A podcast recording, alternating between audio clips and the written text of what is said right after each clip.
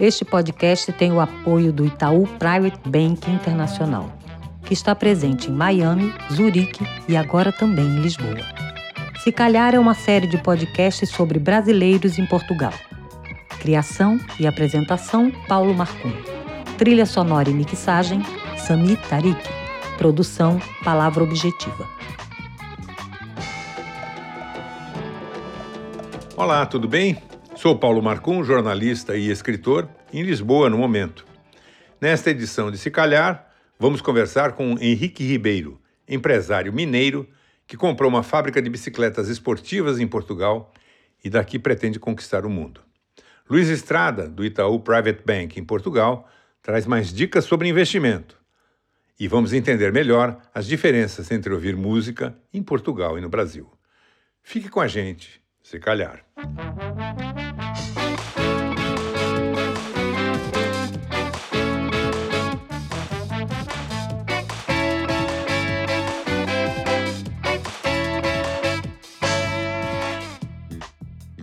Um dos lugares onde fica mais evidente a diferença entre Brasil e Portugal é numa apresentação musical. Brasileiros costumam ter com a música uma relação visceral. Salvo raras exceções, ouvimos música ou assistimos a um show não só com os olhos, mas com o corpo, com os pés e as mãos, pelo menos, ainda que restritos a uma cadeira.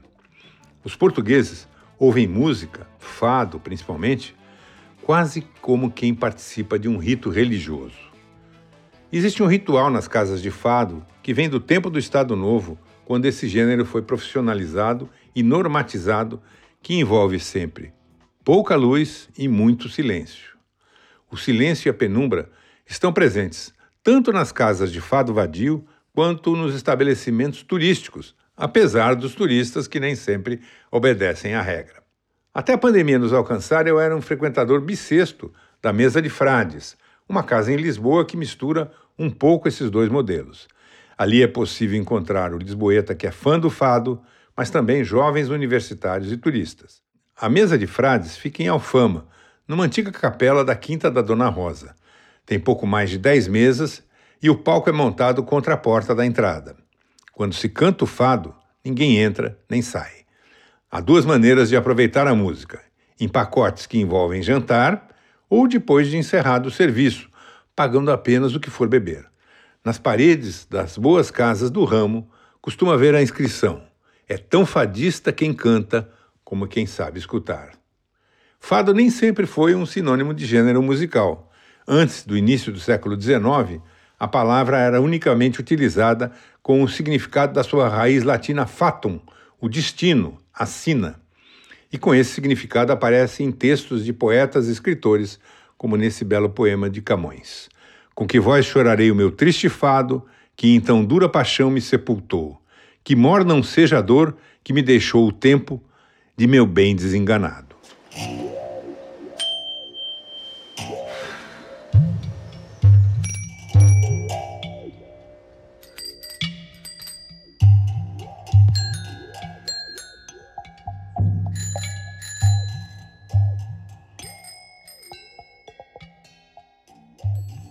Em 2018, Henrique Ribeiro comprou uma inovadora fábrica de bicicletas sul-africana, a Swift Carbon, negócio de 20 milhões de dólares e que inclui uma planta em Portugal com capacidade para produzir um milhão de bicicletas de competição por ano. Henrique já é do ramo, é dono da Sense Bike, que produz 19 modelos na Zona Franca de Manaus. Olá, Henrique, tudo bem com você? Tudo ótimo, Paulo. Um prazer estar aqui falando um pouco. Legal. Você está nesse momento em Belo Horizonte? Estou em Belo Horizonte. Estava é. por Portugal até janeiro e vi para cá desde que começou aí um, essa situação um pouco mais delicada da pandemia. Entendi. Bom, você tem uma fábrica hoje de bicicletas top de linha aí para competidores, esportistas aqui no Porto, né? A Swift Carbon. É, eu queria que você contasse um pouco por que, que, por que, que você decidiu investir em Portugal. Bom, Paulo, nós somos o, de uma família que tem um grupo econômico no Brasil que esse ano complet, completamos 40 anos, né? Entendi. E depois de trabalhar muito no universo de duas rodas, com bicicletas e motos, em 2009 resolvemos criar uma indústria no Brasil que se chama Sense Bike. Sim. Nesse processo, nós tivemos uma interação muito grande com uma indústria sul-africana. E, ao final de 2016, começamos a conversação para montar uma joint venture. E essa joint venture, nós sugerimos que ela fosse com base no norte de Portugal. Ah, e, então, a ideia foi de vocês. Uma, a ideia foi, foi, essa foi uma ideia nossa, nós já convivimos com Portugal desde 2012, a lazer, né, já hum. tínhamos uma interação muito grande com o país e resolvemos levar para Portugal essa joint venture. Hum. E, e essa ligação com Portugal, você disse que começou por lazer, e o que, que atraiu vocês para cá, a família? Bom, a gente, a gente fala que, que é, Portugal talvez seja, né, é, seja um dos estados do, do, Brasil. A gente tem um carinho muito especial, né, uma ligação muito especial. Então, toda a questão cultural, nós já tínhamos amigos que nos, que nos ambientaram muito bem, já conhecíamos um projeto forte chamado Bike Valley, que acontece na região de Águeda, né, uhum. na região de Aveiro, Porto, e nos encantamos né, com o projeto e resolvemos né, empreender em Portugal, né, para ampliar o, o escopo aí do, do lazer e do convívio que nós já tínhamos. O governo português tem feito um, um esforço grande para atrair empresários, empreendedores, etc. Você acha que esse esforço se traduz em facilidade para investimento ou é, como o Brasil, um país burocrático? Não, sem dúvida alguma. A gente, desde a rece da recepção, né, e da estruturação do projeto do Bike Valley, realmente Portugal hoje tem um olhar muito especial para o tema bicicleta. Portugal assumiu como primeira, primeiro país em, industria, em industrialização de bicicletas, né? Agora ao fim de 2020, né? Ah, é? Então é o país que mais produz bicicletas na Europa, né? Entendi. Então realmente é um projeto muito forte. E mais do que isso, o esporte é uma coisa que muito brasileiro não sabe. O, o ciclismo aqui na Europa é algo que rivaliza com o futebol, né? Quer dizer, essas voltas uh, aos países, né, na França principalmente, quer dizer, é, uma, é um esporte de massa, né? É, sem dúvida, é incrível, né? Nós é, somos patrocinadores da, do, do, da W52 Futebol Clube do Porto, né? E desde uhum. 1950, né, já disputa a volta a Portugal, né? Entendi. Quer dizer, então tem... é algo, uma tradição um... muito grande. Entendi. E do ponto de vista pessoal, como é que foi? Você passa parte do tempo aqui em Portugal? É, na verdade, o projeto iniciou em 2017, nós né, alocamos um CEO para cuidar da operação, mas em meados de 19 resolvi me mudar para Portugal com, com esposa e filhos, né? Ah, é. Então mudou muito. Eram visitas bimestrais que se transformaram agora em uma vida no dia a dia no norte de Portugal. Qual foi a, vamos dizer assim, a dificuldade maior de adaptação, se é que houve? Então, sem dúvida alguma, acredito que o clima, né? É, acho que é o primeiro, primeiro ponto. É, a gente nós ainda não éramos muito acostumados com o céu cinza, que Sim. acontece em um terço dos dias em Porto, e, e a gente sente um pouco, um pouco da falta da, da alegria espontânea do brasileiro. Né? Eu acho que são as coisas que, que nos impactaram um pouco mais, mas descobrimos coisas fantásticas em Portugal, que com certeza balancearam. Né? Descobri, descobrimos né, em família uma vida leve, né? Portugal nos deixou mais leve, uma vida realmente social, né? Que a gente tem um convívio é, com todos os tipos de pessoas, não vivemos mais em bolhas, temos uma vida mais prática, mais simples, e no fim a gente tem uma vida mais prazerosa e calma. As crianças estão em que idade aí? Com que idade? O filho que nos acompanhou é, tem 14 anos, né? Então ele está numa idade ótima, né? Vive livre em Porto, né? Com seus amigos, é, anda de bicicleta por toda a cidade, ah, de bom, metro, né? É. E, e filho, agora eu tive uma, tenho uma filha que hoje tem 46 que que mudei para Santa Catarina, de São Paulo para Santa Catarina, quando ela tinha essa idade aí. Essa é a idade meio limite para o adolescente se mudar, né? né porque é quando ele faz as amizades, esse, ele conseguiu faz, superar bem essa, essa fase. Então, Paulo, nós o, o convencemos que ficaríamos um ano, né? Mas tínhamos a certeza que para o fim desse primeiro ano ele pedir, pediria para ficar. E isso aconteceu. Ele se entomou muito bem e hoje, sinceramente, ele ele sente mais em casa em Portugal do que até aqui em Belo Horizonte. Maravilha. Henrique, vamos fazer um rápido intervalo na nossa conversa, a gente volta daqui a instantes. Perfeito.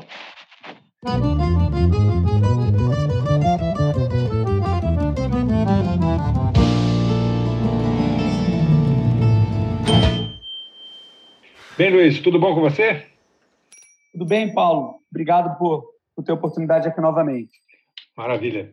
É, Luiz, 2021 está é, tá sendo já começou um ano, mais um ano atípico por conta de todas as circunstâncias que nós sabemos aí da pandemia. do ponto de vista de mercado financeiro, de investimentos, o que é que se pode prever, se é que é possível prever alguma coisa? É, Paulo, normalmente já é complicado prever e fazer forecast e, e, e, a gente tentar adivinhar um pouco o futuro, e esse ano é, vai ser um ano de bastante volatilidade, né, Paulo? Exatamente como você comentou, é, essa questão do Covid talvez ainda seja o tema central desse ano, né? Como é, os países estão reagindo a essa questão da pandemia, é, a velocidade das vacinas, né? E a gente já vê uma diferença razoável entre regiões e entre países na velocidade de, é, é, é, é, da vacinação. E isso acho que vai trazer um pouco o tom, tá, Paulo? Pelo menos nesse primeiro semestre, em relação aos investimentos também, né? É, a gente sabe que a cada anúncio de um novo lockdown, a cada é, é, anúncio de uma situação dessa que restringe a atividade econômica, que é o caso da pandemia, a gente sente os reflexos diretamente nos mercados. Né? Eu acho que talvez, enfim, para 2021, o principal tema ainda continue sendo é, o Covid e como isso reflete na economia e, a partir dali, os reflexos nos mercados e nas diferentes classes de ativos. Tá, Paulo? Eu acho que esse talvez seja o tema principal. Agora, a Europa conseguiu aprovar um pacote de apoio aos países bastante robusto. Ainda não está implementado efetivamente, mas tudo leva a crer que, superadas as divergências que pareciam intransponíveis no primeiro momento, isso vai acontecer. Em que medida esse tipo de, de reforço eh, da economia pode acelerar o processo de recuperação num cenário que a gente continua vendo de impossibilidade de viagens, enfim, de lockdowns sucessivos, ondas sucessivas, etc.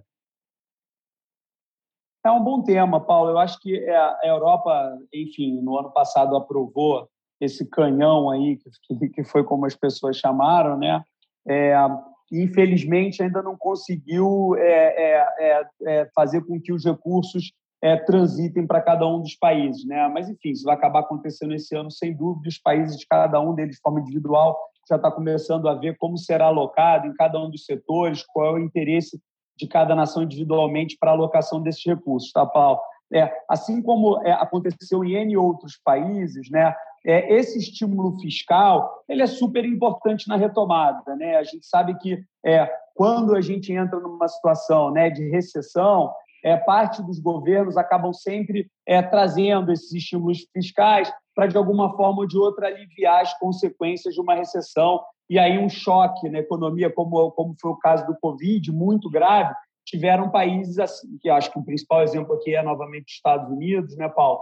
que colocou é, um volume é, razoável de dinheiro em percentual de PIB muito relevante né, é, na economia para poder fazer com que a economia e a atividade se mantivesse é, nos níveis é, é, melhores possíveis e que o desemprego, né, que eu acho que é uma variável que, enfim, que, os governos acabam acompanhando muito, é, se mantivesse com, é, no, nível é, aceitável, tá, Paulo? O que aconteceu uhum. nas últimas semanas em relação aos juros nos Estados Unidos é que você já vê o que a gente chama aqui de curva de juros subindo, os yields das treasuries mais longas, os retornos esperados nas treasuries mais longas dos títulos do governo americano subindo, já é um reflexo desse estímulo fiscal, tá, Paulo? Uma vez que o governo gastou muito, é, agora a gente tem que ver qual é o reflexo disso na economia, né? Então, é, é, é os mercados começam a ficar um pouco mais é, ansiosos para ver qual vai ser o, o, o, nível de juros e como é que os governos vão reagir, se haverá inflação em algum momento no tempo, dado esse gasto e esse estímulo fiscal enorme que foi colocado por conta da pandemia, tá, Paulo? Esse é um outro tema que os, que, enfim, que os economistas e, e, e, e os analistas têm acompanhado muito de perto, tá, Paulo? Entendi. Luiz, muito obrigado pelos seus esclarecimentos e a gente volta a falar mais adiante. Ok, Paulo. Obrigado. Foi um prazer novamente. Um abraço.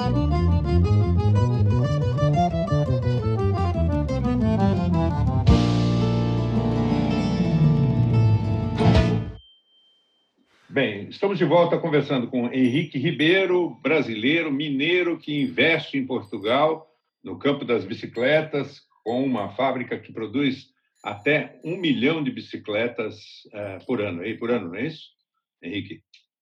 Bom, esse é, esse é o grande sonho, é o grande projeto. Ainda a gente está numa fase inicial em Portugal, né? Esse é o contexto da indústria do Brasil mais Portugal, que é o nosso sonho de chegar um dia. Entendi. E a, fala um pouco dessa bicicleta que vocês produziram a partir é, de um projeto da África do Sul. O que, que ela tem de diferente em termos de tecnologia em relação a, isso, a isso que a gente vê nas ruas é, para lá e para cá, aqui em Portugal, principalmente? Bom, desde 2017, né, com o início do projeto em Portugal, é, nós nós estávamos focados né, nas bicicletas de performance, né, que equipam que equipam a equipe do Futebol Clube do Porto, que foi bicampeão da Volta a Portugal nos últimos aí dois anos, né. São bicicletas realmente com, com uma tecnologia de carbono incrível, né, que oferece ao mesmo tempo a rigidez que o ciclista precisa para poder performar e um conforto extremo, né, no, no prazer do, do pedal. Então, é, nesse, nesse alinhamento de performance e conforto, né, a gente consegue realmente, um, com um know-how muito grande, a partir dessa joint venture, oferecer produtos que igualam com, com outras marcas importantes aí do velho mundo e dos Estados Unidos. A União Europeia tem feito um esforço grande aí para a questão das mudança da matriz energética, investimento em carros elétricos, em energia solar e outras energias para é, substituir a energia elétrica. A bicicleta entra nesse circuito? Entra nesse contexto? Sem dúvida alguma, né? A gente vê um, é, a bicicleta hoje como um, um, produto já massificado, eletrificado espalhado por toda a Europa com uso cotidiano, né? A gente nós é, temos a grande vantagem da, da questão da recarga, né? Que é muito prática, né? Que, é, que o usuário pode destacar a bateria e levar para o seu apartamento, para a sua casa. Isso nos avança muito nesse poder né, de fazer com que o crescimento aconteça de forma mais rápida. Né? E vocês pensam em, em operar já nessa área de bicicletas elétricas também?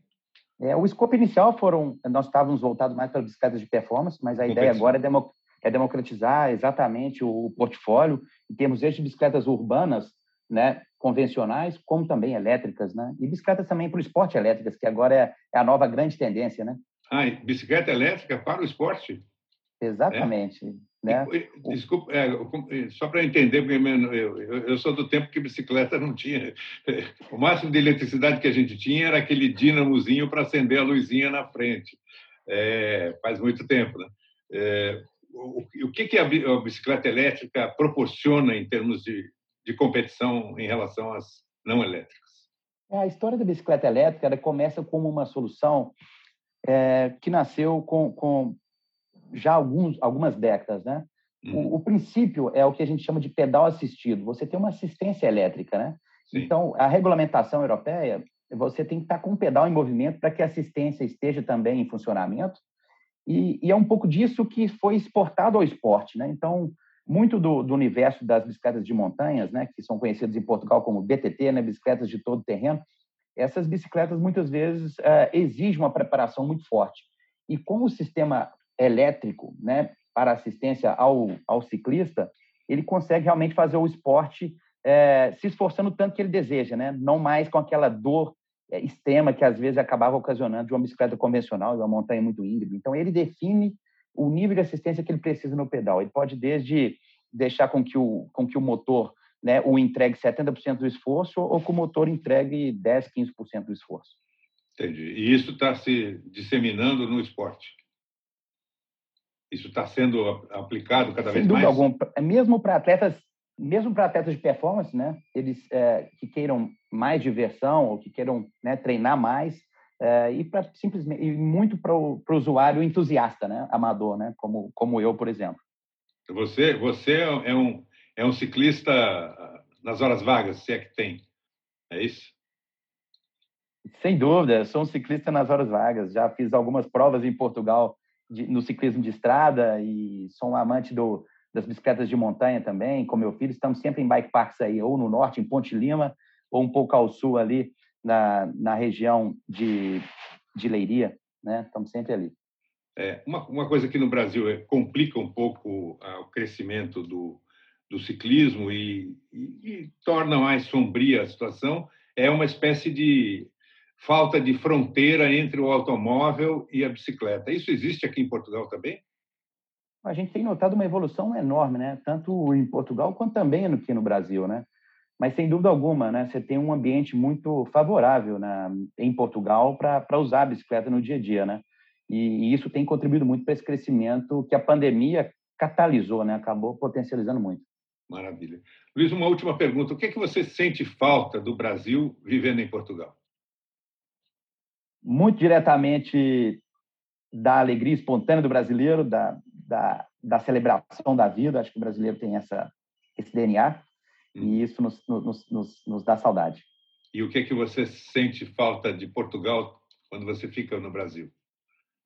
uma vida leve. Eu sinto falta de uma vida, vamos dizer, real, uma vida de uma comunidade simples e que, e que funciona de uma forma de uma forma calma e, e, muito muito positiva. Henrique, muito obrigado pela sua entrevista. Foi um ótimo falar com você e boa sorte aí no empreendimento é, que mais bicicletas circulem pela, pelas estradas e ruas de Portugal com a sua marca. Muito obrigado, Paulo. É um prazer. Espero receber na nossa indústria lá para contar um pouco mais da nossa, da nossa jornada. Vai ser um grande prazer. Obrigado. Obrigado.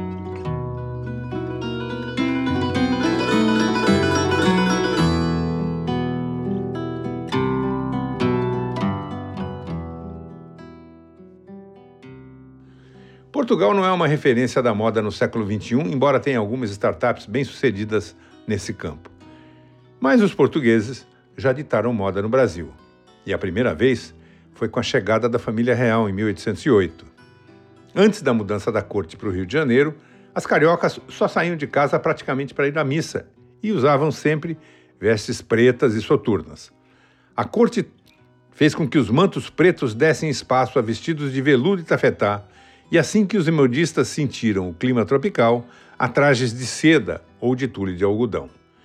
Mas teve uma moda passageira foi a dos turbantes cobrindo a cabeça, e que tanto Dona Carlota Joaquina como a sogra dela, Dona Maria, mãe de Dom João, usavam ao descer dos navios. Várias mulheres da melhor sociedade da época adotaram os turbantes, que na verdade serviam para esconder as cabeças raspadas por causa dos piolhos adquiridos na longa viagem de Lisboa ao Rio de Janeiro. Se calhar fica por aqui. A gente volta mais adiante. Até lá! Este podcast tem o apoio do Itaú Private Bank Internacional, que está presente em Miami, Zurique e agora também em Lisboa. Se Calhar é uma série de podcasts sobre brasileiros em Portugal. Criação e apresentação: Paulo Marcum. Trilha sonora e mixagem: Sami Tarik. Produção: Palavra Objetiva.